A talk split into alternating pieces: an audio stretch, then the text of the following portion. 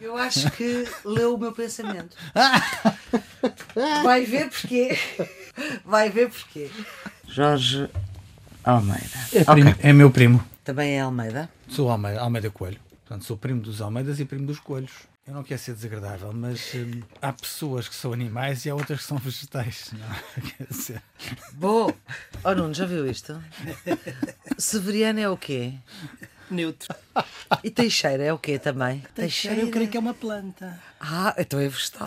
estávamos a falar antes de você chegar. Sim. Na história fantástica do Ministro da Educação do Brasil. Ele era suposto ser eh, um professor distinto da Fundação Getúlio Vargas, e a Fundação já disse que é mentira, que ele nunca deu lá aulas. É suposto lá ter feito o mestrado, fez o mestrado, mas até está a ser avaliada por plágio. Plágio. Era suposto ter feito o doutoramento na Argentina, é mentira. Ele apresentou a tese, foi chumbada três vezes e, portanto, não, não tem o doutoramento. E disse que tinha feito um pós-doutoramento na Alemanha durante dois anos, o que é mentira. Ele passou pela Universidade Alemã durante três semanas a fazer lá uma coisa qualquer de investigação, não fez nada. Nós em Portugal também temos histórias interessantes em universidades, mas eh, apesar de tudo, não tanto. O que é notável, Flor, é que ele foi confrontado com isto e a segunda ou terceira reação foi dizer que é injusto, porque há brancos que têm problemas com os currículos e ninguém diz, diz nada, só dizem a ele porque ele é preto. Esta era a parte que eu não sabia. Aquilo é aldrabice em aldrabice. Eh, Demissões antes da posse é de facto inédito.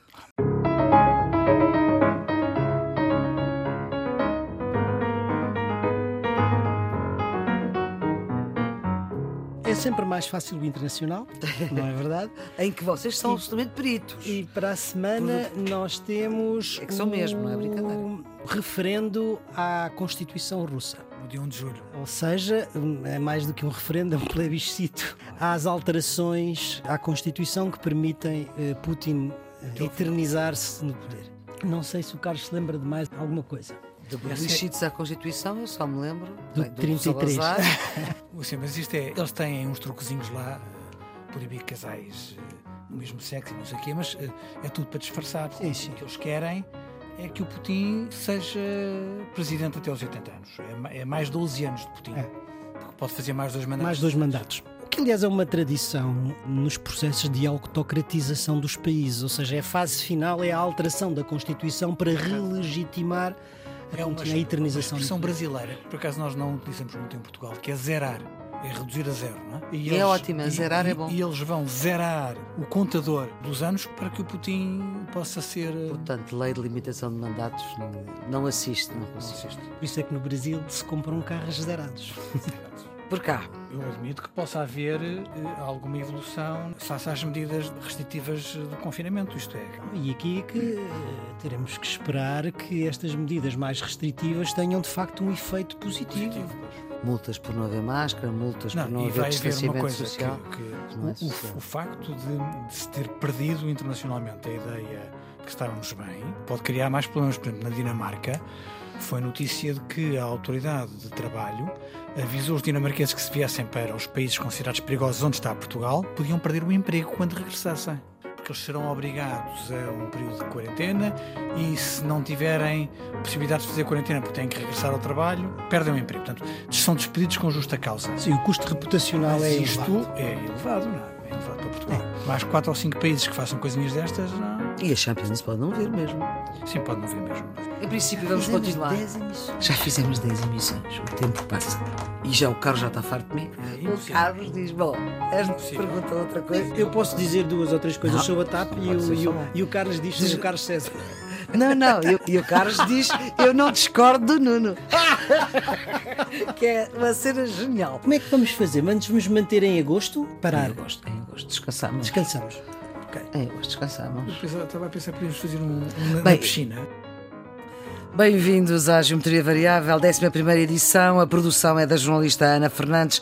Os cuidados técnicos hoje são de Jorge Almeida. Os variáveis fixos do Geometria, Nuno Severiano Teixeira e Carlos Coelho, um professor universitário e ministro por duas vezes, outro eurodeputado social-democrata com 20 anos de Estrasburgo. E vá lá, isto com o tempo nós estamos a acertar o passo esta semana, até está mais ou menos. Tá, está, sim senhor. acertámos no internacional e aproximámos-nos bastante na política interna. Ora bem, vamos a, esta pandemia trouxe um tempo da política diferente. A TAP foi privatizada, como sabemos, pelo governo de Pedro Passos Coelho, quase nacionalizada pelo governo de António Costa, mas afinal não. Apesar da pressão do ministro da tutela, Pedro Nuno Santos, o primeiro-ministro uh, terá evitado in extremis esta nacionalização que nunca defendeu. E este tempo novo da política que vivemos, temos o contido uh, Presidente da Câmara de Lisboa, Fernando Medina, a parecer querer eh, rivalizar com a contundência das declarações habituais do ministro Pedro Nuno Santos. As críticas às autoridades de saúde, com alusão a generais e a exércitos, foram mal recebidas quer pelo primeiro-ministro, quer também pelo presidente do partido, Carlos César, de quem falámos aqui na semana passada, ao ponto de Fernando Medina mais uma vez ter de recorrer ao podcast do PS, que está a cumprir eh, a função de tábua de salvação para socialistas a necessitar de dar explicações sempre que há um problema problema, há um podcast do PS em que vão explicar melhor, para dizer que afinal não estava a falar de Graça Freitas e de Marta Temido, também não disse assim, mas aqui no Geometria Variável temos que traduzir um pouco às vezes esta linguagem política de recados para cá e para lá, mas o que disse é que estava a falar das autoridades regionais, portanto da ARS de Saúde, da Organização de Saúde da região da Grande Lisboa. Meus senhores, os senhores querem falar uh, da TAP uh, e de Fernando Medina. Quem quer começar? Carlos. Eu, relativamente uh, à TAP, tanto quanto parece, já não estará em cima da mesa o cenário da nacionalização, eu acho que isso é, é, positivo. Eu tenho muitas dúvidas sobre um aumento da responsabilidade do Estado na TAP. O Estado necessariamente não gera melhor. O Estado ganha responsabilidades numa empresa que tem problemas de capitalização e que muitos dizem que está praticamente falida e cria-se na opinião pública a sensação de que nós estamos a assumir mais responsabilidades numa empresa quando as prioridades deviam ser outras. Eu vi uh, um jornal que traz na primeira página o médico de saúde pública esta quinta-feira Ricardo Mexia a dizer ok há mais de mil milhões para a TAP há não sei quantos milhões para o novo banco e há 700 mil para a saúde pública. Portanto, a ideia de que os recursos estão a ser colocados em empresas eh, com uma situação eh, delicada, hum. em detrimento de outras prioridades, pode dar à, opinião pública uma percepção de que as prioridades estão, estão erradas. E, portanto, eu tenho algumas dúvidas. Então, e o que fazer aos mil, quanto, 1.200 não, milhões que vêm da União Europeia para a TAP? Eu, citando Nuno Severino Teixeira, a primeira vez que discutimos a TAP aqui, em que ele Sim, diz. porque é recorrente. Eu não sou, eu não sou especialista. Sim, é, sabemos. É, mas, eu, se tivesse que tomar a decisão, se eu fosse ministro da, da área, não estou em condições de dizer com toda a sinceridade. Já não tinha falado nem insolvência, não tinha falado de várias coisas. Se mas, fosse ministro da área. Não, em algumas declarações teria sido mais por dentro, isso não tenho dúvidas. Mas confrontado com a decisão, eu não estou em condições, para falar com toda a sinceridade, de dizer qual é a decisão que tomava mas tenho receio que este caminho não seja o caminho mais inteligente. Há uma coisa que não se fez que o Nuno está farto de falar, Nuno Severino Teixeira, que é o tal debate para que é que serve a TAP. Certo. Mas ao que parece, pela decisão que o governo toma, é porque entende a TAP como necessária para o desenvolvimento do país, para o relacionamento com a diáspora, para... E que quer uma companhia de bandeira para Portugal. Mas, Exatamente. Mas deixa-me só acrescentar isto, oh, Flor. Eu acho que esse debate que o Nuno uh, vinha reclamando, e eu acho com toda a razão, é de facto muito importante. Admito que haja circunstâncias estratégicas, que ele aliás referiu, que justifiquem uma empresa de bandeira. De bandeira. Mas vamos ser claros. Já vi publicamente atribuída à TAP grande responsabilidade, por exemplo, no fluxo turístico, e não é verdade. O fluxo turístico aumentou significativamente em Portugal, com particular expressão nas grandes cidades, Lisboa e Porto, mas também no Algarve, graças às low costs. Uhum. Foi, foi a liberalização do espaço aéreo e do mercado que permitiu que houvesse muito mais turistas a vir para Portugal com a baixa de preço das viagens aéreas. Não foi graças à TAP. Não foi graças à TAP. E, portanto, tínhamos a intenção disso. Eu gostaria que tivesse sido clarificada na opinião pública portuguesa o que é uma companhia de bandeira, para que é que serve uma companhia de bandeira, quanto é que custa uma companhia de bandeira para que estas decisões pudessem ser abertas, públicas e para que as pessoas, para que os portugueses compreendessem qual é a decisão e se ela é ou não a boa decisão. No momento em que estamos, o que me parece é que não há uma decisão boa, mas há uma decisão menos má. Ou seja, entre a situação de insolvência, a situação de nacionalização, este acordo que parece possível agora não é, é a solução menos má. Porque quer a nacionalização, quer a insolvência tinham enormes custos para a TAP e enormes custos para o país. Não quer dizer que esta solução não os tenha, mas creio que ficam mitigados. O que é que a mim me parece que neste momento é importante? Em primeiro lugar, perceber qual é, em definitivo, se calhar em breve saberemos isso, a recomposição acionista. Hum. Tanto quando se percebe, o Sr. Nilman sai, não é verdade? O Estado reforça a sua participação até aos 70%, o senhor Pedrosa fica com os mesmos 25% e os restantes 5% ficam com os, os trabalhadores. trabalhadores. Portanto, há, uma, há um reforço da posição do Estado, acionista do Estado. E o Estado com uma palavra mais determinante isto, na estratégia da empresa. Exatamente. Maria Flor, isto significa que o Estado ganha um peso executivo na gestão que não tinha até aqui e que passa a ter. Agora. Que era a ideia do início. E, portanto, neste momento, provavelmente, se for este, se confirmar este, este cenário, não é? o Estado vai ter que reencontrar um novo, uma nova administração para a TAP e vai ter que definir um plano estratégico para a TAP. E é isso que, do meu ponto de vista, neste momento, é fundamental. É os que os portugueses percebam o que é que uh, se quer com a TAP. Qual é a parte que é de serviço público e quanto é que isso custa? Qual é a parte que é comercial, porque isto é uma empresa e tem que ter rentabilidade comercial e, portanto, esse desenho do plano estratégico que nós ainda não sabemos e que é muito importante que saibamos. Depois é preciso saber também as condições de Bruxelas que provavelmente existirão para a reestruturação da companhia. Ela provavelmente vai ter menos rotas, ela provavelmente vai ter se calhar uma frota menor, vai ter menos hum, trabalhadores há de haver provavelmente despedimentos e, portanto, toda essa recomposição. De 10 mil para 7 mil. Portanto, nessa ordem. E, finalmente, é preciso que estejamos conscientes que vai entrar no perímetro do Estado e que, portanto, os impostos dos contribuintes, que já não pagam pouco, terão com certeza que desempenhar aí algum papel. E as ajudas de Estado vão estar limitadas uh, pelas regras da União Europeia. Agora, volto a dizer, entre o cenário da insolvência e o cenário da nacionalização, este é o cenário menos mau é o cenário possível. Agora vamos ver como é que ele é, como é, que ele é hum. gerido. Não é que tenha diretamente a ver com a TAP, mas há um protagonista político que emerge e que nós temos falado aqui com alguma insistência, que é o Ministro da Pasta, o Ministro das Infraestruturas, Pedro Nuno Santos. Mas, no fundo, a pandemia e o combate à pandemia e, e também esta situação da TAP não é só resultado da pandemia, mas obviamente que foi bastante agravado pelo facto de ter tudo parado, mas hum, temos protagonistas políticos que, precisamente por causa da pandemia, têm uma atitude no espaço público diferente. Está a falar de Fernando Medina?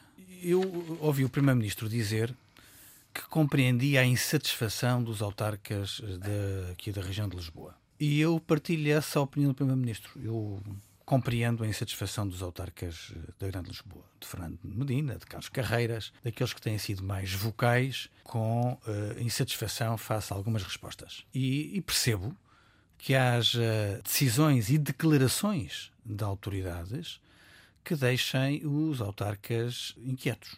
Portanto, não tenho nenhum problema relativamente Sem soluções, a isso. não é? Relativamente a isso, não tenho nenhum problema. Agora, pela mesma razão que critiquei em Donald Trump as declarações que ele fez sobre a Organização Mundial de Saúde e a posição que tomou de não cooperação com a Organização Mundial de Saúde e de retirar os Estados Unidos da OMS, uh, da OMS e do seu financiamento, também acho que em pleno combate à pandemia não é a melhor altura para fazer a análise do comportamento dos principais então, que justificação desse, é que ele contra? O que estou a dizer é que se eu estivesse nessa posição, não seria este o momento para começar a disparar tiros contra a Diretora-Geral de Saúde. Eu não tenho nenhuma razão especial para ter uma avaliação muito positiva uh, da atitude da Diretora-Geral de Saúde e das declarações que ela foi, feito, foi fazendo ao longo do tempo, mas acho que este não é o momento para fazer esta avaliação. Depois de passar esta fase aguda do combate à pandemia, então seguramente teremos que avaliar como é que todos os agentes se comportaram. Hum. Quer aqueles com perfil mais técnico, quer aqueles com perfil mais político. Mas esse é um momento diferente daquele que estamos agora a viver. Se bem que Medina tenha vindo dizer que estava a falar das autoridades regionais e não. Eu acho que é uma correção de tiro. Sinceramente, acho que é uma correção de tiro. Ele saberá, provavelmente melhor do que nós, a quem é que ele se quereria referir. Uhum. Eu achei que ele estava a referir a Graça Freitas, para ser totalmente sincero. Bem, eh, eu hoje não é que não discordo, eu hoje concordo com o que o Carlos disse. Ou seja, acho que há que haver uma gestão muito cuidadosa do discurso político durante as crises. É fácil encontrar consensos quando as coisas correm bem. E isso foi o caso durante Até o período do tempo. confinamento. É mais difícil encontrar consenso quando as coisas começam a correr mal, como foi o caso do desconfinamento. E aí eu acho que há dois níveis, digamos assim, que as coisas podem ser olhadas. O primeiro é técnico e o segundo é uhum. político. Ou seja, do ponto de vista técnico, houve, sem dúvida, alguns problemas. Esses problemas tinham a ver com o facto de não se ter feito com rapidez e com eficácia o rastreio das cadeias de contágio, Sim. os inquéritos epidemiológicos. Portanto, Portugal teve confinado mais de um mês e meio e era esse o tempo para avançar nesse, nesse trabalho. Segundo dizem também alguns médicos, é o que tenho lido na imprensa, não tenho nenhuma informação privilegiada, havia, digamos, dificuldade ou insuficiência no contacto entre os médicos que estão no terreno e as autoridades de saúde. E, portanto, terá havido coisas que não funcionaram eh, da, melhor, eh, da melhor forma do ponto de vista técnico. Mas isso provavelmente não tem sequer a ver com os profissionais, com a sua competência e com a sua dedicação. Tem a ver com disfuncionalidades do sistema que, pelos vistos, agora estão a ser melhoradas. Há o reforço das equipas, há maior coordenação. Bem, tudo isso. Depois há problemas que relevam do plano político e nós já aqui os referimos, não é? Por exemplo, a tal questão dos sinais contraditórios ou ambíguos que foram dados por responsáveis políticos. O atraso na resolução do problema dos transportes públicos, que, que são agora, muito importantes e que são agora... 90%, não estão a 100 em Lisboa, na, ah, na O cidade. atraso da utilização da, da app do, de, de, rastreio do contágio, que sabemos que está pronta. Fomos que, dos primeiros a falar dela, dos aliás. primeiros a falar dela. Ela está pronta, tecnicamente pronta. Há recomendações da Comissão de Proteção de Dados Hum. Há um processo legislativo a fazer que se faça isto rapidamente. Mas empurra-se com a barriga.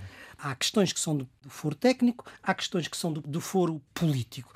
Agora, para ir diretamente à questão que a Maria Flor colocou, que são as declarações da de, Fernando Medinas, elas têm sido eh, interpretadas de duas maneiras.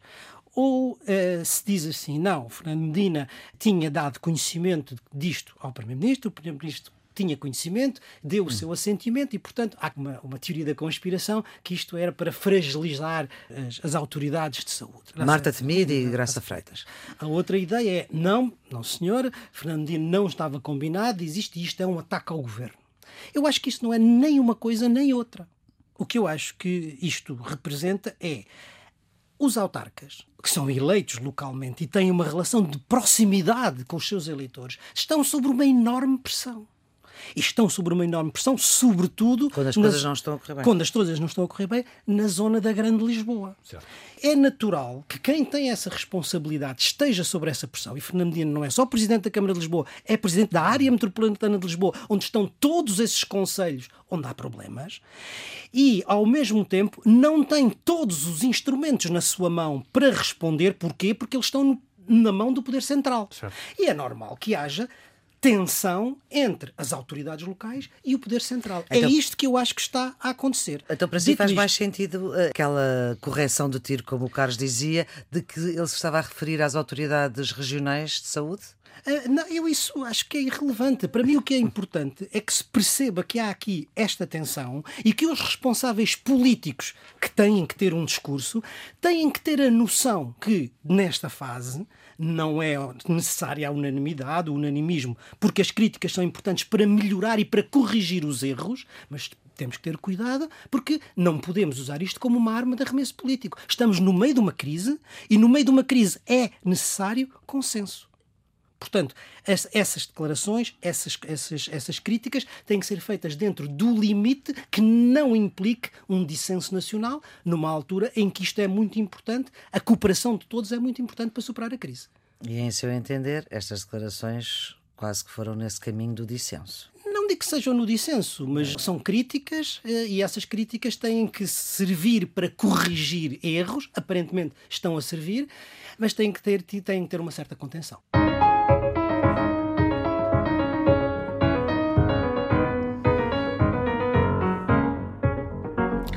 Ora bem, temos uh, os alemães na presidência da União Europeia.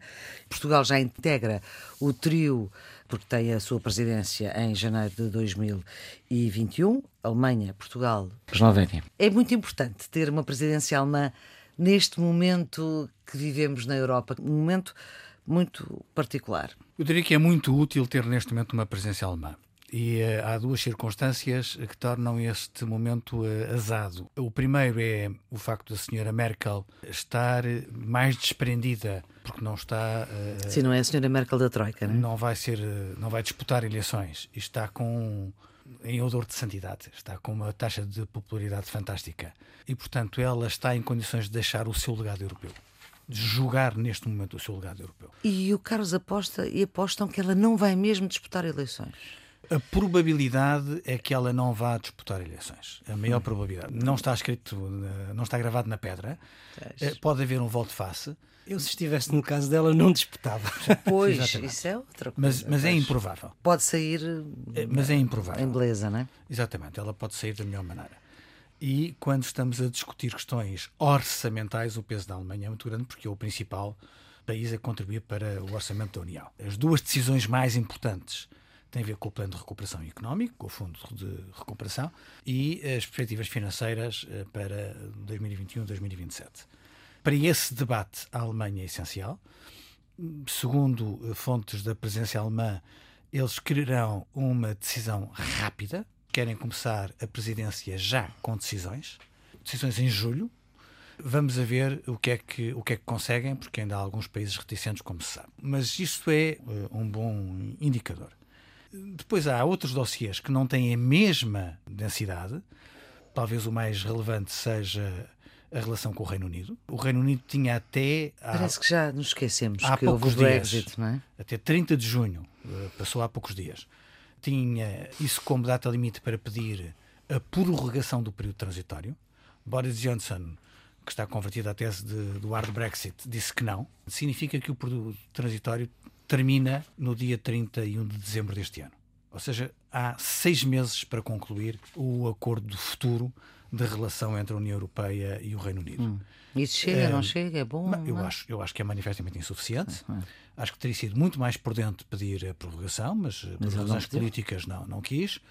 E, portanto, essa vai ser uma batata quente na presença alemã, saber se será possível encontrar um acordo que seja satisfatório para ambas as partes ou se vamos sair de 31 de dezembro com a ausência de acordo e, portanto, com um hard Brexit isso, mesmo hard. E isso seria uma batata quentíssima para a presidência portuguesa a 1 de janeiro Sim. de 2021. A, a Europa tem sorte de, neste momento crítico que é o da pandemia, ter uma presidência alemã. Certo.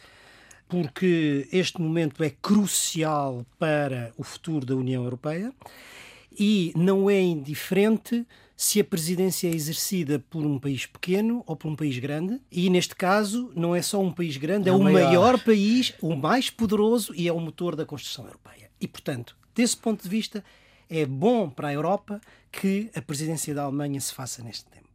Mais do que isso, é bom que a liderar a Alemanha esteja senhora Merkel pelas razões que já foram aqui ditas. Não está condicionada pela política interna, não está a pensar nas próximas eleições, está a pensar aparentemente. Passarinho seu... livre na gaiola, não é? O passarinho que sai da gaiola. Eh, está a pensar não na Alemanha, mas está a pensar no seu lugar na Europa. E já deu sinais disso. E isso é importante, porque o acordo franco-alemão que é, digamos, iniciativa também da senhora Merkel e em que ela se empenhou, dá dois sinais muito importantes. O primeiro é o de que a Comissão, ou a União Europeia, através da Comissão, pode contrair empréstimos comuns e não Estados. E segundo, que pode haver transferências diretas dos Estados mais ricos para os Estados mais pobres. Ou seja, a senhora Merkel pode ser aqui o Hamilton da Europa. Hum. Vamos ver se o é ou não. Mas, portanto, ela, sinais... ela ressuscitou a ideia verdadeira da solidariedade. Da solidariedade, exatamente. E, portanto, ela, se isto se concretizar, ficará com um lugar na construção europeia ao nível de Kohl, de Mitterrand, de Delors. Oh, não, e... é muito curioso que o slogan da presença alemã seja relançar a Europa juntos. Juntos. Juntos. Juntos. juntos. É bom que seja a Alemanha, é bom que seja a senhora Merkel e são bons os sinais que já, já deu. Que já deu. Quais são os grandes dossiês? O Carlos já disse, eu acho que o mais importante é de facto o fundo de, de recuperação e é muito importante para a presidência alemã que o próximo Conselho em julho dê resultados positivos, portanto, seria um início de ouro para a presidência alemã e marcava o tónus da própria presidência. Uhum. Portanto, este é o primeiro dossiê, o mais importante, o que será marcante da presidência alemã. O segundo, obviamente, o, o acordo com o Reino Unido. Eh, em cima da mesa, creio que são duas. É, primeiro, evitar a todo o transe um no deal, que não haja um acordo com a Grã-Bretanha. E depois, em segundo lugar, eh, fazer o acordo comercial que seja, como disse o Carlos, enfim, eh, equilibrado e a contento de ambas as partes. Não é uma negociação fácil. fácil. E depois há um terceiro que o Carlos não, não referiu, que eu acho que é muito importante, particularmente no momento internacional em que estamos a viver.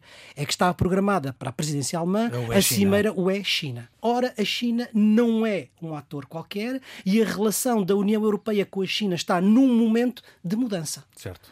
Que a pandemia acelerou.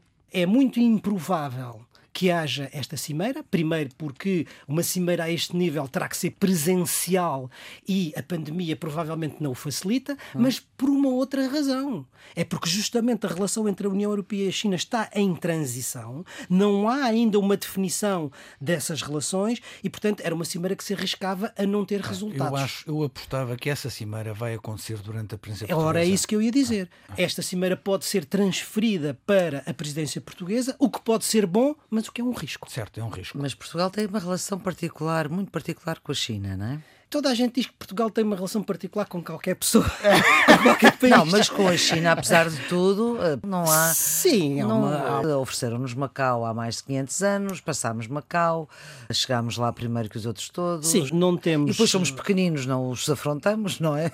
Não, não, há mais do que isso. Digamos, há uma relação hoje com a China que é uma relação bastante mais profunda. Não só a transição de Macau foi uma transição feita de uma forma pacífica e a relação de Portugal com a China de depois de Macau hum. foi bem melhor que com o Reino Unido depois de Hong Kong. Eh, aliás, é? veja-se o que tem a acontecer. Exata, exatamente. Como a China foi um dos países mais beneficiados com o processo de privatizações que o governo Passos hum. Coelho fez e que, que o atual governo mantém. Desse ponto de vista, há uma relação não só de presença económica, ou seja, a relação, mas há uma relação política que é, como Sim, a Maria Flor diz, podemos, mas Agora, não podemos esperar que a relação Portugal-China influencie a relação seja, seja determinante pois. na relação UE-China. Não, mas era isso que eu ia dizer. É que, apesar dessa relação bilateral, hum. isso pode não ter um reflexo imediato na relação com Ora. a União Europeia no seu conjunto, que é muito mais difícil e que atravessa um momento de transição, porque finalmente a União Europeia percebeu uma coisa que andava a não querer perceber há muito tempo: a sua dependência económica e tecnológica da China. E isso foi percebido com a pandemia. As cadeias de valor estavam todas lá, que a Europa dependia para a mais simples máscara da China e, portanto, o que eu acho que está a acontecer neste momento é, após essa consciência, a tentativa de encurtar as cadeias de valor, fazer a produção, aliás, com outras alternativas uhum, tecnológicas, etc., mais próximo no quadro da União Europeia, o que significa um processo de reindustrialização certo, certo. para a Europa, e todo este movimento está-se a dar quando estava programada essa cimeira. Portanto, se calhar é preferível que ela seja, não se faça já, que haja maior definição dos objetivos e que haja segurança de que quando ela se fizer, ela tem delivery. Em relação a Putin Forever, uh, do que já disseram na semana passada. Sob o ponto de vista jurídico, era possível uh, que estas alterações à Constituição russa fossem feitas pelo Parlamento, não era necessário uh, um referendo. Eles quiseram fazer um referendo para plebiscitar uhum. Putin. E a coisa funcionou. A participação eleitoral foi muito significativa. O resultado, embora num processo referendário que não teve observadores internacionais, porque a Rússia está, está, afastada da, da, comunidade internacional e, portanto, em que muitas suspeitas são, são legítimas, ocorreu uh, aparentemente com um grande resultado para Putin, uh, mesmo que aqui e ali tivesse havido truques. Por exemplo, eles sortearam carros e andares e vales de compras nos vales supermercados. Compra, para as pessoas que participaram no referendo. Portanto, foi uma forma de suscitar a participação. Se a moda pega, Se a moda pega. ficamos sem abstenção. Vamos ter Putin presidente da Rússia até aos, aos 83 anos. Uh, isso era, como o Nuno disse a semana passada, um dos sintomas de desnascência de um regime autocrático. Uhum. Isto significa que Putin ultrapassará os 30 anos de poder de Stalin e que se aproxima dos 43 anos de poder de Pedro Grande, que é o seu grande ídolo. Uh, do ponto de vista técnico, como o Carlos estava a dizer, não era preciso o referendo. Uhum. Portanto, a aprovação do Parlamento e do Supremo Tribunal estava garantida e a revisão da Constituição, as emendas à Constituição podiam entrar em vigor. Isto era uma forma de legitimar, do ponto de vista popular, era um, era um plebiscito. O que é que isto para mim significa? Isto significa que a Rússia está a entrar na fase final do processo de autoritarização, Sim. ou seja, de entrar num Estado autoritário. Porque checks and balances há muito que estão eliminados por Putin, eleições livres e justas, as últimas consideradas como tais, foram aquelas em que ele foi eleito em 2000. A partir daí, uhum. a OSCE que não é suspeita de ser anti-russa, uma organização anti-russa, diz que é sempre não competitivas, são eleições não competitivas. E, finalmente, o último processo é o processo de alteração das constituições, nos processos de autoritarização, para engrandecer e eternizar os líderes no poder. É isso que está a acontecer na Rússia neste momento. A Rússia está a caminho da ditadura temos a história do Fion, não é? Uh, mais, mais importante do que o Fion foi a derrota da senhora Le Pen da senhora, e, e do Macron. O Macron teve uma derrota muito grande nas autárquicas. Uhum. Os socialistas uh, sobreviveram. sobreviveram. Continua a senhora Ana Hidalgo E em aquilo foi muito complicado para o Macron. E uma coisa engraçada, como os, os ecologistas subiram, uh, o Macron já anunciou um pacote de medidas uh, para o ambiente. É a resposta ao juízo das urnas. Não sei se com muita eficácia, mas...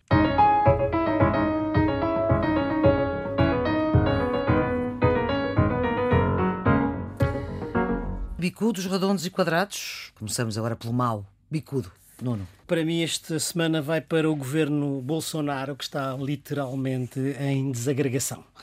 E desta vez, se não fosse trágico, seria cómico, porque é verdadeiramente cómico, não é? O ministro da Educação que se demite antes mesmo de tomar posse.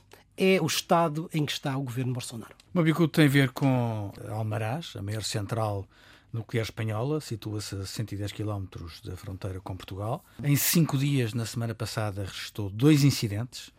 Eh, os riscos de energia nuclear não se limitam às fronteiras nacionais. Aqui é necessária também uma abordagem europeia e claramente a transição energética eh, abandonando a energia nuclear. Redondos, portanto, coisas boas, Nuno? O meu redondo esta semana vai para o Dr. Mário Soares que foi considerado é patrono do Colégio da Europa. É o primeiro e o único português a ter esta distinção, que eu acho que é uma distinção justa e que reconhece o papel de Mário Soares não só na integração europeia de Portugal, mas como uma das figuras importantes do processo de construção europeia em geral. O meu redondo é a abertura de fronteiras entre Portugal e a Espanha.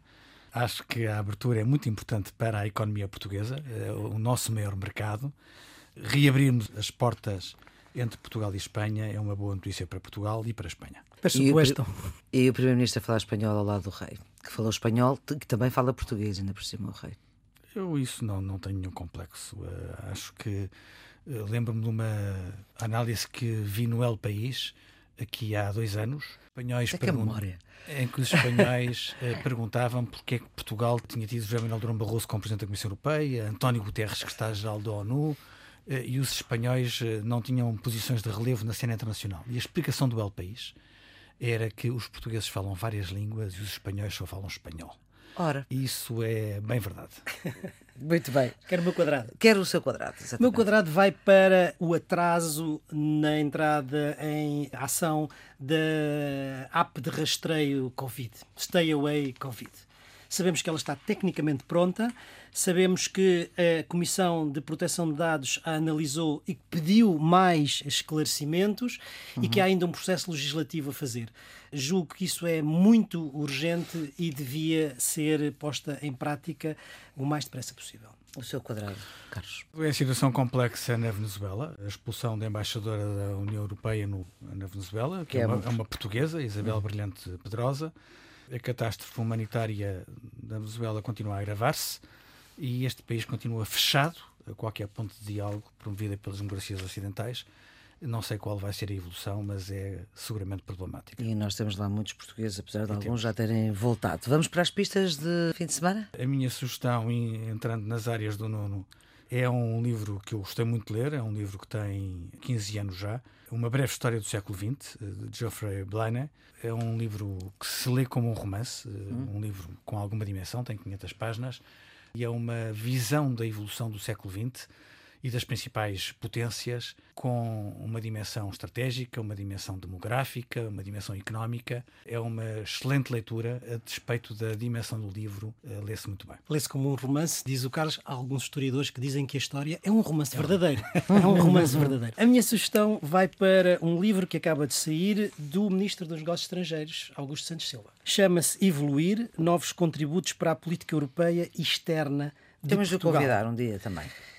É pela, editado pela Tinta da China eu acho que, vale a pena pelo seguinte: eu sempre defendi que os responsáveis políticos, os ministros em particular, devem dar o seu testemunho. Têm a obrigação de o dar aos seus contemporâneos. Mas em, em funções, Mas, em funções também. Em funções. E eh, têm a obrigação de dar aos portugueses futuros, ou seja, deixar uhum. um testemunho para aquilo que vai ser o julgamento da história, não dos seus contemporâneos, mas da história. E é isso que se faz aqui e faz-se de uma forma extraordinária. Não é um livro qualquer, porque não é só o testemunho político, é o testemunho político sustentado pela leitura dos teóricos das áreas que ele próprio que ele próprio se refere. É uma excelente leitura que nos dá uma ideia perfeita daquilo que é a política externa portuguesa nos dias de hoje. E chega ao fim a 11 edição do Geometria Variável.